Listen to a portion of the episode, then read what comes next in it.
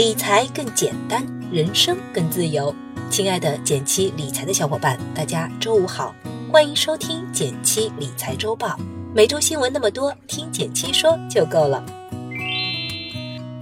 首先来看第一条新闻，是来自第一财经日报的消息：银保监会放大招，再提促进居民储蓄入市。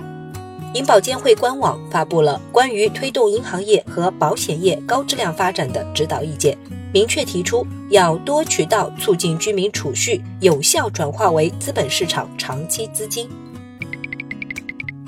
看到这条新闻，可能有小伙伴会疑惑，这是不是代表我们要把存下来的钱投进股市里呢？其实，这次银保监会的发文里有这样一句话。有效发挥理财、保险、信托等产品的功能，也就是说，这个政策并不能简单的理解为要我们把存下来的钱直接搬进股市，而是国家希望我们能通过银行、保险机构设计的产品去获得市场的收益。同时，国家也鼓励这些机构不断培养我们的价值投资以及长期投资的理念。总之，今后银行、保险的理财产品应该会越来越丰富。我们也不妨把投资的思路放开，多去接触一下发行的新产品。当然，在投资之前，我们也要考虑自己的风险承受能力，选择适合自己的产品哦。第二条新闻来自《新京报》，二代个人征信系统即将上线。一月九日，从央行征信中心方面证实，第二代个人征信系统暂定于一月二十日上线，在此前会有一段维护期。我研究了一下征信系统的这次更新，内容还挺多的。比如旧版征信里，在夫妻双方共同还款的情况下，如果男方是主贷人，贷款买了房，那女方作为次贷人，征信报告是不体现负债的。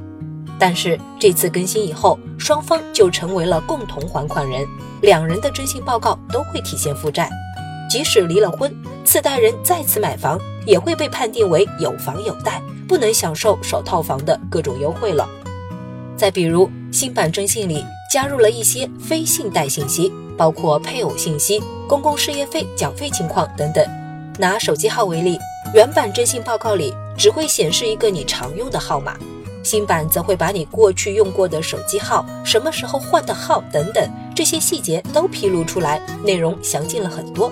总而言之，在互联网越来越发达的今天。信用体系的评估也越来越细化，越来越多维度，大家也要注意细心保护好自己的信用，保持良好的征信记录。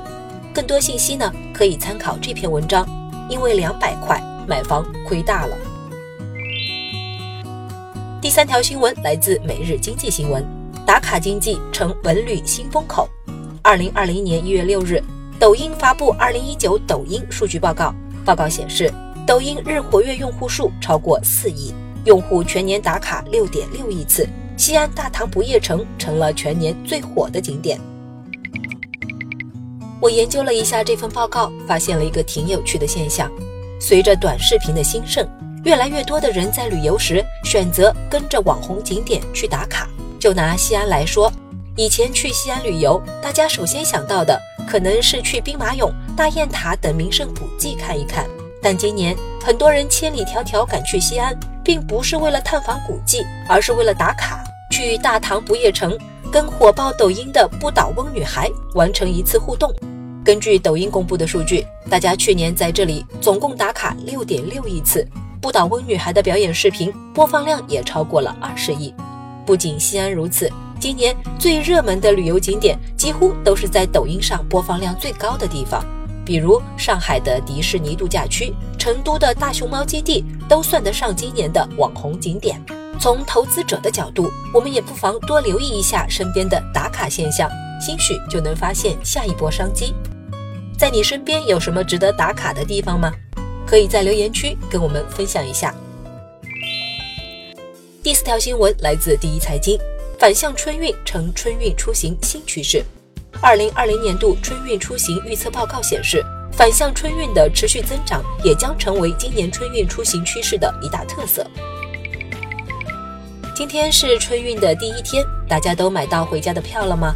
我看了看这份报告，发现这两年的春运有个挺特别的趋势，不少朋友都没有回老家，而是选择把爸妈接到自己奋斗的城市，一起过个团圆年。根据飞猪的数据报告，二零一九、二零二零这两年返乡春运的人数保持了每年百分之三十的增幅，这其中又以北京、上海、广州等一线城市表现最为明显。其实，从个人的角度看，把父母接来过年，也不失为一种挺经济的选择。一方面，跟回家的车票比起来，反向春运的车票相对比较容易买到；另一方面，假期的时间有限，提前把爸妈接过来，也能省下不少路途上的时间。快过年了，今年春节你准备回家吗？你会不会考虑把爸妈接到自己工作的城市来过年呢？欢迎在留言区跟我们一起讨论哦。最后来到一句话新闻时间，皇上你也该知道一下。来自统计局的消息，二零一九年十二月 CPI 同比上涨百分之四点五，涨幅与上月相同，环比持平。全年 CPI 同比上涨百分之二点九。来自国新办的消息，今年春运期间，铁路预计发送旅客四点四亿人次，民航旅客运输量预计达七千九百万人次，创历史新高。